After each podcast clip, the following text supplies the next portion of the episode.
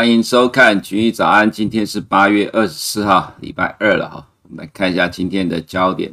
今天第一个焦点是坏消息再次成为股市的好消息哦。其实这句话呢，我们在过去两周哦说了很多次了。不过因为上周哈，我们昨天花了一些时间来解释，说上个礼拜是国际央行的动态的呃。这个关键的转折周也是经济数据的关键转折周。上周之后出现了一些剧烈的变化，所以使得呃，对于美股的反应跟美国金融市场反应来讲的话，原本就是坏消息变成好消息，但是后来又变成了坏消息，对市场是坏消息。再到上个礼拜五的美股哈，呃，Robert Kaplan 谈话之后，坏消息又变成好消息了。那么今天的美股呢，道琼跟呃，对不起，Sax 跟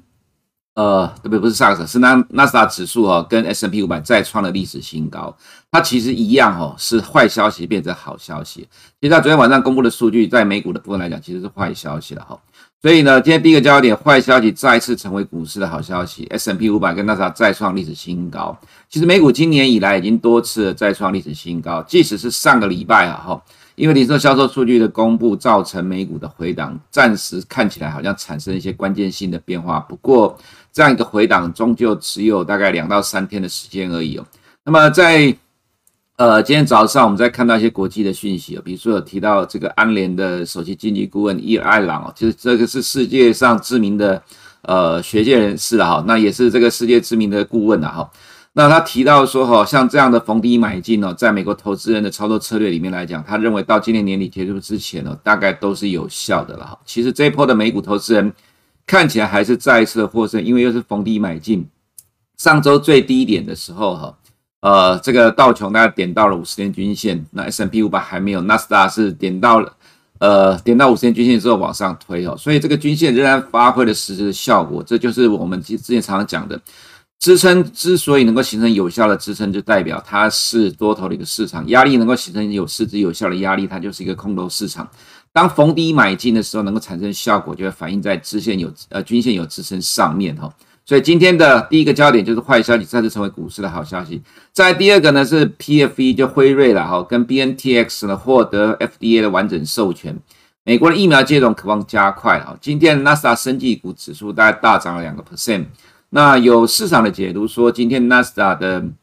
呃创新高是来自于这个部分呢、啊。我个人倒觉得还好啦，因为毕竟生技股指数对于纳斯达是有帮助的，但其实权重没有那么高哦，所以呃今天的纳斯达创新高，其实主要还是科技大型股在涨的关系哦。那当然，今天的纳斯达指数比科技大型股的 NDX 就是纳斯达一百大概多了零点一个 percent 的涨幅，这部分是来自于呃的确是生技股指数的带动。所以说哈，美国的疫苗接种加快，这个是利多，但其实并不是今天金融市场的焦点。焦点指的是说呢，呃，这个消息大概是对生技股有利啊，但是在其实 S M P 五百里面来讲的话，这个比重又占得不高，所以 S M P 五百盘中能够创新高，其实还是跟它科技大型股。呃，上涨比较有直接的关系哈。那么再来就是第三点呢，美国八月份的服务业跟制造业 PMI 放缓至八个月的低点。其实这三点呢，哈，第一点跟第三点大致上是一样的东西。所以我们刚才前面讲的坏消息，其实指的是这个部分，美国八月的服务业、制造业跟呃这个 PMI 放缓到八个月的低点哦。这个其实在汇率市场里面反映的就蛮明显的哈。那么在股市的部分来讲，其实我们个人觉得也是这样的一个情况了哈，就是说，呃，这个服务业跟制造业 PMI 呢放缓到八个月来新低，也就是美国的在这个产业的部分来讲，的确开始正在 slow down。那我们看到国际的解读呢，其实也都同样的提到说，这是受到 Delta 疫情的影响哈，所以这是继上周的呃这个零售销售数据之后，再一次一个新的数据。去验证哈市场的解读，美国的官方解读说，这个是 Delta 疫情影响到美国的经济的第二个明显的证据，所以这为什么会是坏消息再次成为好消息的关键呢？哈，那再来就是美国 SEC 美国证管会向有意在美国 IPO 的中国公司发布揭露讯息的规定呢，我们还有还没有看到这里面的实质的内容啊，不过这个其实对于呃未来中概股来讲当然是比较不利的了哈，那就如同我们常常在说的。美国在二零二三年让很多的中概股下市了，那这些中概股呢，现在开始转移股份到香港，或者到转到香港去第二上市，但在美国其实还有股份在交易，那美国的这个部分呢，会面临长期的卖压，就会影响到在香港的挂科挂牌这些科技公司了哈。再加上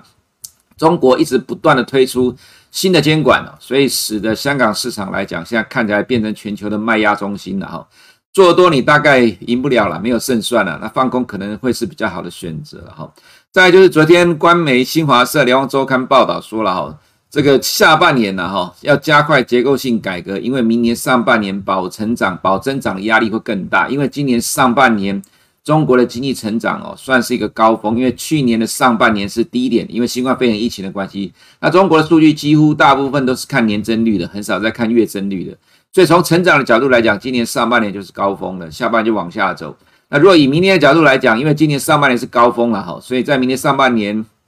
呃，看年增率的所有的经济数据看起来压力都会很大，那这也是了哈，这在国际上其实对中国经济开始走缓的担忧的压力之一，对于股市但造成的压力，这也是中期来讲，呃，A 股呃，包括 A 五十的 A 股来讲呢，可能看起来都不会是未来的半年到一年啊，全球金融市场青睐的一个方向哈。再来就是我们看到台股的部分哦，台积电昨天终于动了，涨十四块。对指数的贡献大概涨了一百二十点左右了哈，那占整个指数上涨四百点的大概四分之一左右，但是我们认为恐怕不会持续太久。虽然说花旗银行也调高目标价到花旗证券哈，调目标价到大概九百块台币啊，不过因为这些都是用二零二三年之后的 EPS 去呃本益比去预估出来的一个数据了哈。其实，如果这段时间哈，之前市场预估的不管七百、八百、九百这个数据哈，台积电股价都动不了，那就代表的，其实市场现在对于已经用两年之后的本益比目标算出来的股价，其实并不买账了。那我们认为接下来台股还是会持续的反弹，但台积电就是扮演撑盘的角色，但是要当做主动攻击，我们觉得几率不高。但昨天看到比较强的是散装航运接棒了，航运股的整体的涨势啊，非常的强势，类股大概涨了八 percent。那这个呃，散装航运的走势呢，比货柜三雄还来得更强了哈。就喊散装涨停，当然后面货柜也跟着被推上来。那其实盘面上有什么结构的变化呢？等下在台股部分做个说明哈。接下来我们就来看今天的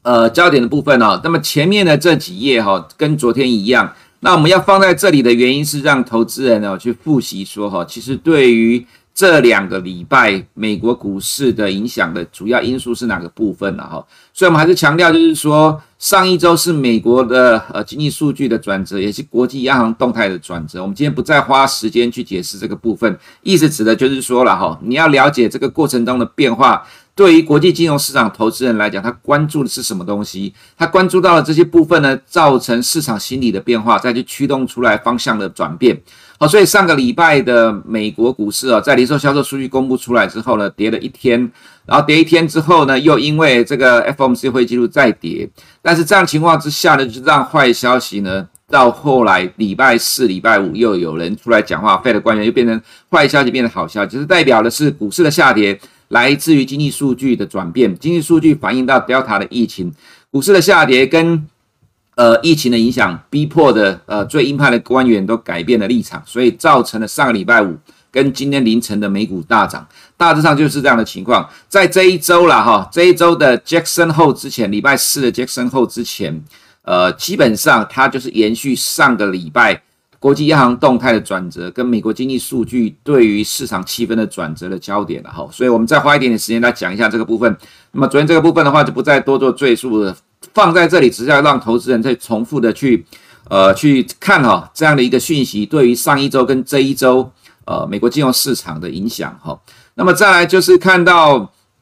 呃，其他的部分哈，我们看到昨天晚上公布的数据，这是在昨天下午哈，先公布了从三点十五分的法国、三点半的德国跟四点的欧元区的 PMI 哈，基本上了哈，几乎全部都是往下掉，只是下跌的速度跟快慢而已了哈。那欧元区的制造业其实呃看起来状况是不怎么样，也都往下掉。像其实美国也是一样往下掉的情况。但如果说纯粹看整个欧元区来看的话，哈，其实欧元区虽然是往下掉，但这个幅度上其其实是平缓很多哈。比如说我们看呃蓝色这条是欧元区的服务业 PMI，那实际上掉的幅度它是五九点七，前期是五九点八，只掉了大概零点一个 percent。那综合的话呢，实际就五十九点五，前期是六十点二哈。综合的话是粉色这条线，就是说其实掉的幅度不大。可是相较于美国所公布的数据来看，我们看到服务业预期是呃实际上是五十五点二，前期是五十九点九。服务业的话是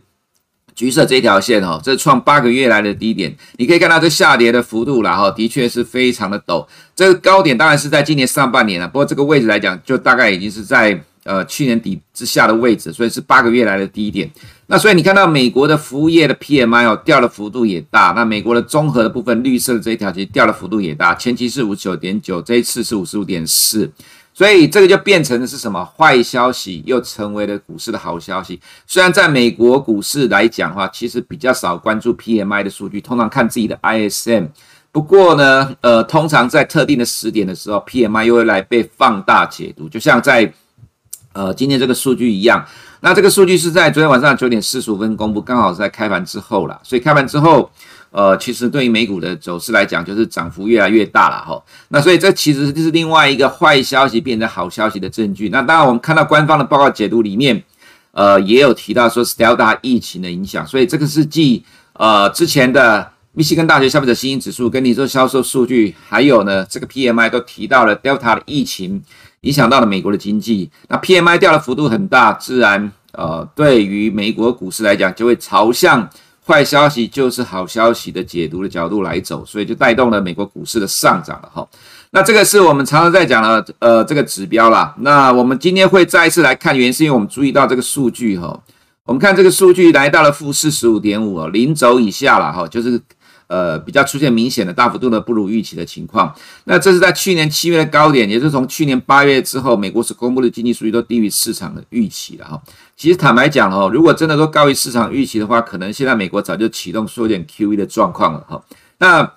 呃，到了近期数据开始大幅度的不如预期，尤其是进入八月之后，那媒呃市场的解读、官方的解读都是 Delta 疫情的影响了哈。所以在上周出现了一些小小的变化，就是零售数据。让美股跌下来，但是在这两天看到数据又让市场上涨了。那我们要注意的部分就是说，这虽然在股市来讲变成是反向的在解读哦，不过在汇市的这一块呢，其实又变成的是呃欧元的正向哦。我们先看一下新增的确诊人数了哈，今天又增加了十九点三万人，看起来美国的疫情真的状况不好。那现在是八月份呐，其实九月跟十月是一般市场最担心，因为进入秋冬之后。扩散的速度会变得更快。那昨天的 PFE 跟 BNTX 的疫苗通过的话，其实股市也有跟着拉起来。不过现在就是问题在于施打的速度了哈，所以可能在现在八月到九月二十号这一段时间来讲，呃，可能美国新增的确诊人数还是会在持续的往上增加，增加幅度会不算小。所以这个疫苗股的部分来讲啊，其实昨天都大涨。那 Novavax 的话，看起来我们觉得也在补涨的一个阶段的过程了哈。那对于在金融市场里面反映的部分呢，先讲一下，呃，通膨预期，因为昨天的美股大涨，带动了原油的反弹，带动原物料价格的上涨，所以使得两年期的通膨预期呢上涨了三点一四 percent，比五年期跟十年期来的幅度更大，当然就反映在短线上了哈。所以通膨预期短线的反弹，那短线的反弹就使得十年的实质殖利率暂时的下跌。那其可是，在 Fed 利率期货来讲，它其实没有什么明显的变动啊，因为这个其实不会去改变。呃，现在市场认为说可能不会那么快呃升息的这样的一个看法，所以十年公债殖利率的话小跌零点二六 percent 啊，这个跟呃这个经济成长冲击这边减少互相抵消掉了，这跟前两天的看法其实是一样的啦哈。那重点就在于说，刚才前面所提到的坏消息变成好消息，可是，在经济数据这一块哈，周三公布的 PMI 驱动美元大跌，就是我们刚才前面所讲到的，为什么我们看到这个数据哦，呃，就是说这个经济的意外指数跌到负的四十几个 percent。反而开始去留意这个部分对汇率的影响哦，因为呢，我们先看一下哈盘中的走势，这欧元盘中哦昨天的走势，在昨天下午三点半德国 PMI 公布之后呢，这是欧元就开始往上拉了一段，但在这个往上拉的过程当中是一底比底高啊。其实以前我们常常在解读汇率的时候，在讲经济数据都提到说，其实市场上永远都有人比你早知道公布的结果了哈。一直到美国晚上公布之前哦，其实汇率欧元已经涨了一大段了。但是这边看起来短线的调整完之后，继续在往上走高，到收盘了哈，涨了零点五六个 percent。那所以其实以今天的走势来讲，因为什么会注意到这个现象？因为我们原本认为说了哈，短线的。呃，认为 P M 呃，认为这个缩减 QE 可能会延后的情况之下，不至于造成单日哦这么大的跌幅了哈。因为这其实原则呃，照理来讲，上个礼拜我就应该要出现有这么大的呃跌幅。如果说是因为呃这个呃 Robert Kaplan 谈话的话，但是其实今天的这个走势应该会有新的因素来驱动了哈。所以我们看到就是德国的 PMI 这个部分。那看到这个部分的话呢，就让我们想起了从二零一八年的欧元哦，一路的下跌的过程，跌到二零二零年这个过程当中，为什么会一路跌呢？除了美国在升息之外，另外一个因素就是欧元区的经济数据太差、太糟糕了。欧元区的 PMI 是从二零一八年就一路一直跌跌跌跌跌到二零二零年，所以呃，其实当年的我们常常在对法人去做。从你经济的分析做汇率分析的时候，其实大部分的呃这些法人都提到跟我们一样的看法，就是除了美国的升息之外，就是欧元区的经济太烂，所以当时候的美元是被动的升值，因为欧元状况太糟糕了。那么其实啦哈，呃这个情况，我不是说接下来美国的经济会变得比欧洲来得更糟糕，因为这只是我们认为了哈，我们认为这个 PMI 的数据它只是短期的现象。短期的现象就是说，美国下滑的幅度比欧元区来的更大一点，所以造成在汇率的走势来讲，就变成由这种 PM 由 PMI 的数据去主导汇率的走势。那所以其实欧元今天涨幅比较大了，这边没有改到。那因为美元的话是跌了大概。呃，零点五六 percent，呃，零点五八 percent，相较之下，相对的欧元的这个涨幅大概也是差不多一样了。但是我们认为这是短期的现象，所谓短期现象就是指说，美元今天有比较大的跌幅是来自于这一块的驱动。那么这一块的驱动的话，就会是短线的震荡而已啊。因为大的方向，美国紧缩货币政策还是没有改变，未来升息的脚步还是会比欧元区来的更快。中长期的大方向升值不变，但是短线的震荡幅度会比较大，尤其是现在市场弥漫的紧缩。货币政策的延缓，还有加上这个 PMI 的数据的影响，所以短线有比较大的回档震荡而已了哈。那么在美股的部分，道琼还没创新高了哈，不过 S M P 五百盘中已经再创了历史新高。Apple 的话呢，其实我们认为下个月要发表 iPhone 了哈，其实没有意外的话，应该很快就会再创新高。那 Microsoft 创新高之后的高档震荡，今天 Amazon 呢也涨了二点零六 percent，Alphabet 这是再创历史新高。那今天另外的焦点就是 NVIDIA 上礼拜三盘后公布的财报，延续到今天哈，涨幅越涨越大，涨了五点四九 percent，而且没有受到英国要阻挡 ARM 收购的这个关系啊，其实真的走势非常的强。那这也带动了 SaaS 今天的大涨。那另外是 Tesla 今天涨了三点八三 percent，因为要开始在欧洲交车 Model Y，所以哈，今天的 NASA 一百涨了一点四六 percent，再创了历史新高。今天 NASA 也是一样，再创历史新高。我想走势上了哈，在这两天，这两天就是零售销售数据公布，还有 FOMC 会议记录带来的影响。不过在这一天，Neel Kashkari 在这一天是 Robert Kaplan，再加上今天的 PMI 的数据，反而让利空变成利多，经济数据利空变成利多。所以如果照这个走势来讲，其实基本上你看各个指数哈，还没到纳斯达还没到五十天线呢哈，呃，这纳斯达一百没有到五十天线，但是这个地方到五十天线。那道琼也到五十天线，变成逢低买进，都是成功的操作。对美国投资人来讲，所以这也是为什么这是伊尔艾朗所讲的，到年底之前看起来这种走势都会持续的维持哈。那么在 SARS 的话，今天也是大涨了，突破了二十天均线，由 NVIDIA 的带动。亚洲市场的部分了哈，我们认为方向没有改变呐。其实恒生科技股虽然昨天的反弹，但是其实你可以看到开盘价比收盘价还要来得低，那盘中的高点碰到。五天的均线又掉下来，恒生指数也是一样，这是典型的空头反弹啊。其实我们不认为多头其实不用期待了哈。那 A 股的状况其实没有好到哪里去，虽然有反弹，不过焦点的金融、地产，呃，状况是不好。猫还有反弹，所以 A 五十今昨天也只弹了零点八四 percent 啊，这其实是弱势的反弹，跌这么多之后才反弹了零点八四哦，其实这个幅度上不够哦，所以我们认为这两个市场还是弱势的反弹。那当然，如果说未来再跌下来，多多少少还是会对台股产生一些负面的影响啊。不过，其实以台股的角度来讲，我们认为，呃，即使会再拉回震荡了哈，那低档的空间有限。当然，我们之前所讲三倍的本益比了哈，其实很多国内的大咖也认同这样的一个状况了哈。所以在这两天媒体都在报道。那所以回到看到呃台股的部分来看。在昨天带领指数涨最多的了哈，就是台积电的部分涨了一百二十点。那另外就是货柜三雄了哈，长荣、万海跟阳明的部分。那另外了哈，我们看加权指数的部分，呃，昨天外资买超了一百四十六亿了哈，相较于上周的大卖超，其实这个金额是还好。其实内资拉抬的力量比较大，这是呃多头的抵抗。我们认为在礼拜四的鲍尔谈话之前啊，其实台股应该都是维持。反弹的走势呢？那走势上来讲的话，OTC 走的比这个加权指数来的强了哈，这个符合我们的预期。它单日的涨幅比加权指数来的稍微大一点。那 OTC 的话呢，在今年五月的时候了哈，是来到了两百天的均线。那在这边来讲，距离两百天均线有有一点点的距离了哈。那我们认为说，其实从盘面上，就如同我们上周所提到，其实很多中小型的 I T 设计股，在这一波指数下跌破底的过程当中，已经领先了抗跌筑底了哈。那在昨天很快的就拉出了一个长红棒出来。其实，呃，在这种盘势里面啊，我们会去看强势股是哪一些东西。那其实还是高人气的 IC 设计股。所以从这个角度来讲的话，它对于台股的反弹绝对是有正向帮助的哈。那么如果说从整个科技股指数来讲，因为上市的科技股基本上它是跟台积电走势是差不多一样，所以还是有受到台积电的影响。那台积电的话，好不容易哈。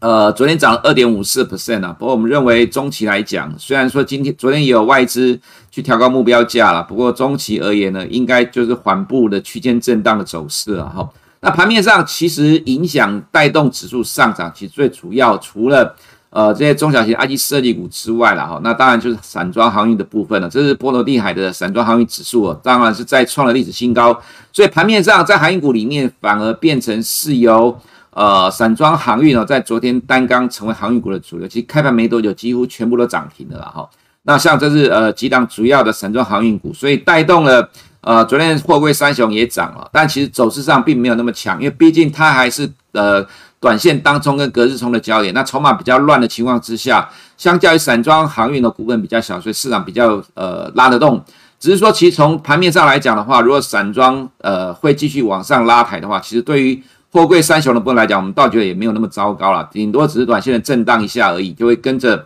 散装在走。所以其实啊哈，对于加权指数而言，这一波的下跌是 A 股、港股的下跌，加上航运股的下跌带动台股的部分。这一波是